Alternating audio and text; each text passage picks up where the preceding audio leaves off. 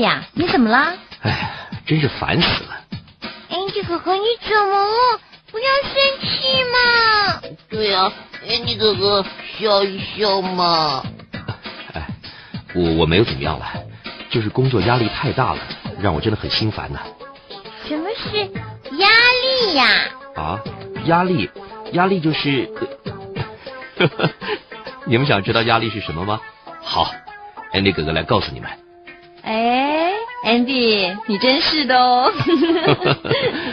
好，压力呢是测量力量集中程度的单位。呃，像 Cindy 姐姐穿高跟鞋，能在坚硬的木地板上面留下凹痕，但是穿登山鞋却不会留下痕迹。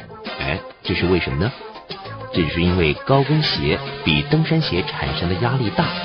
它把人的体重集中到更小的面积上了。嗯，这跟 Andy 哥哥生气有关系吗？对呀。哎，这种压力比较值得我来介绍啊。哎呀，Andy 哥哥不是因为这个生气的。除了刚刚 Andy 哥哥提到的以外呢，液体和气体也能产生压力哦。啊，真的吗？它们怎么样产生呢？液体对放入其中的任何物体都会施加压力。如果你把乒乓球放在水里往下压，你会感觉到水有向上推的力量产生。这股向上推的力量啊，叫做浮力。这是因为水对乒乓球产生压力而引起的。那是不是所有东西都会浮起来呢？嗯，为什么我去游泳池不带游泳圈就会沉下去呢？嗯。不一定哦。如果放入水中的物体所受的浮力和它本身的重量一样，这个物体就会漂浮在水面上。如果一个物体的重量大于它所受到的浮力，那么它就会沉下去了。哦，难怪有些东西会浮起来，有些东西会沉下去。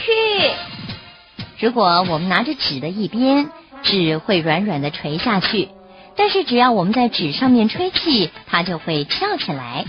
这个原理啊，就跟乒乓球一样，因为流体在运动的时候会比静止的时候产生的压力小，所以当纸上方运动的空气比下方静止的空气产生的压力小的时候，纸张就会向上翘。嗯，我来试试看。我也要，我也要。嗯，对耶，好奇妙哦！真的好奇妙哦，就跟星星姐姐说的一样哎。在某些情况下，固体、液体和气体产生的压力会比平常要高一点或者低一点。对于这样的情况，人们已经发现了很多办法来利用这些压力变化产生动力。压力还有这么多的好处哎！但是人类可以忍受的压力很有限哦。过高或过低的压力会对人体造成伤害，像是深海的高压就可能置人于死地。高地的低压也会使人呼吸困难，所以太空人到外太空去要自己带着氧气喽。对呀，因为在太空中没有空气，也没有气压，这样的情况会导致人类肺部的衰竭，所以太空人必须要携带地球表面压力的氧气来维持正常的呼吸。哎，你们说的压力不会让人什么 Andy 哥哥会生气呢？啊？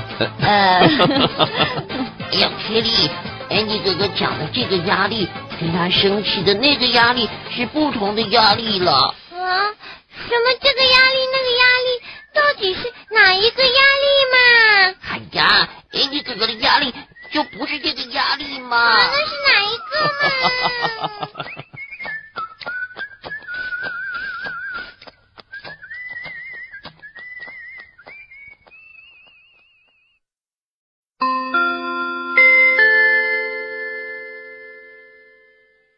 小朋友喜欢我们百科全书的图片和印刷吗？